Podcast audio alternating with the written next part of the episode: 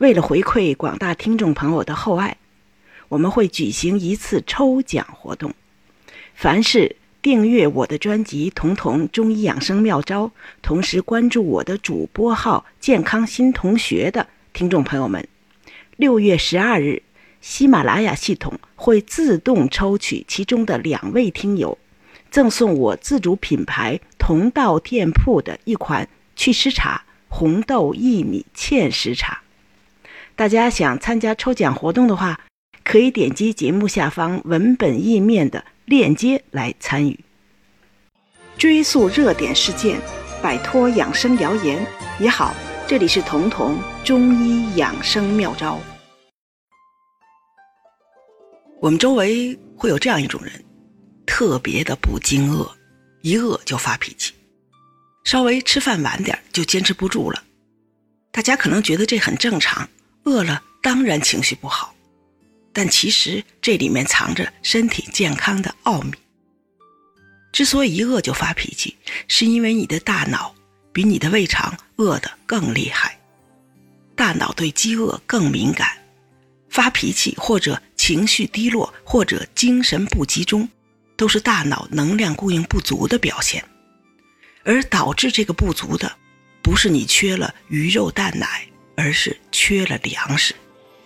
我们身体的所有功能活动都必须有能量的支撑，能量对大脑来说就更加重要，因为大脑是我们身体中的耗能大户。虽然大脑只占全身重量的百分之二，但大脑的能耗却占到了百分之二十五。所以，一旦处于饥饿状态，大脑的反应会远远超过身体，思维能力就会下降。特别是如果之前你吃的东西里面缺少粮食，也就是缺少碳水化合物的时候，这种因为饿出现的不良反应就会更严重。因为大脑只接受来自粮食或者说碳水化合物的功能。大脑是全身最精密的器官，所以它不可能允许在能量供应的同时产生更多其他的废物。而我们吃的蛋白质、脂肪、碳水化合物中，只有碳水化合物分解后的成分最简单，就是二氧化碳和水。二氧化碳随着呼吸就呼出去了，水可以尿出去。而蛋白质、脂肪代谢后的产物就比这个要复杂多了，有氨有氮的产生。所以，大脑在进化过程中，为了保证自己这个环境的清洁，就进化出了只接受碳水化合物供能的这个装置。而如果你的饮食中缺乏碳水化合物，也就是说没有吃粮食、没有吃糖，只吃的蛋白质和脂肪，虽然这个时候身体是吃饱了，但是大脑其实是饿着的。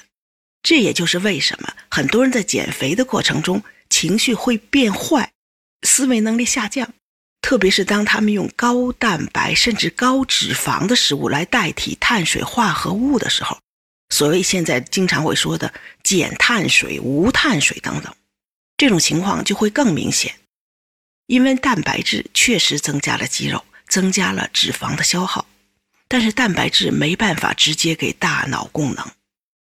情绪变坏就是大脑缺乏能量的表现。同样的，很多人早晨只吃牛奶、鸡蛋、火腿，还有蔬菜水果，唯独不吃主食。这种情况下，他的大脑也很容易是饥饿的。唯一能获得的能量，可能就来自于这些食物中少量的一点糖分。这样下来，他的一个上午都会出现精神不集中的问题。但是为什么同样是饥饿，别人能稍微忍忍不发脾气，唯独有些人忍不了？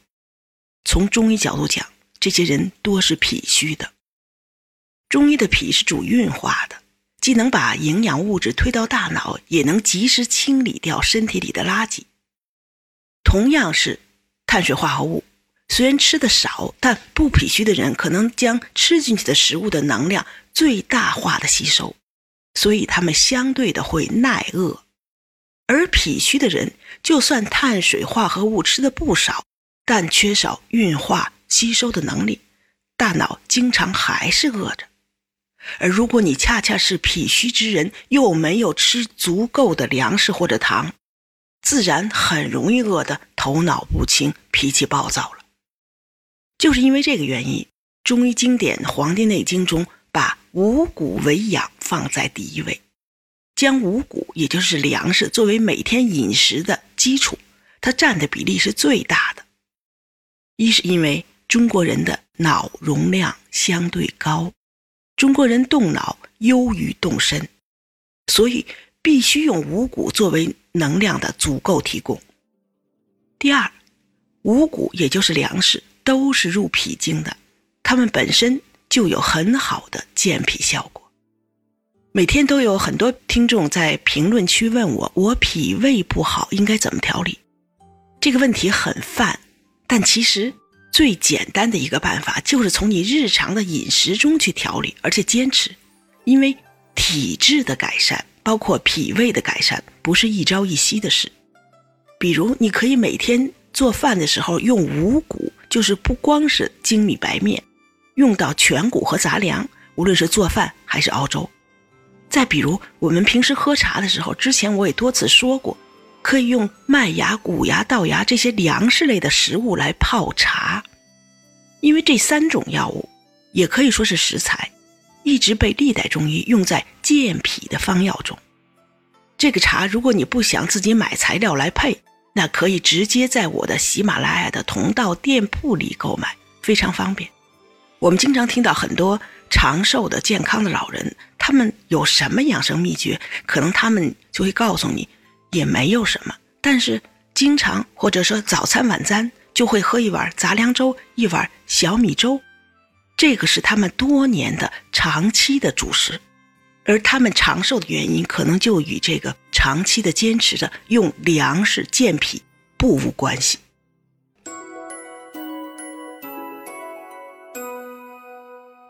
本节目由健康新同学、博吉新媒联合出品，喜马拉雅。独家播放。